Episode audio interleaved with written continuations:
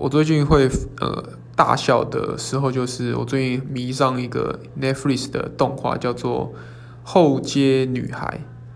对，他他的他就是那个动画超级智障，然后超级好笑。然后他讲的就是三个黑道大哥，然后被一个他们的大哥更大的大哥被逼迫要去做变性手术，然后变成女生，然后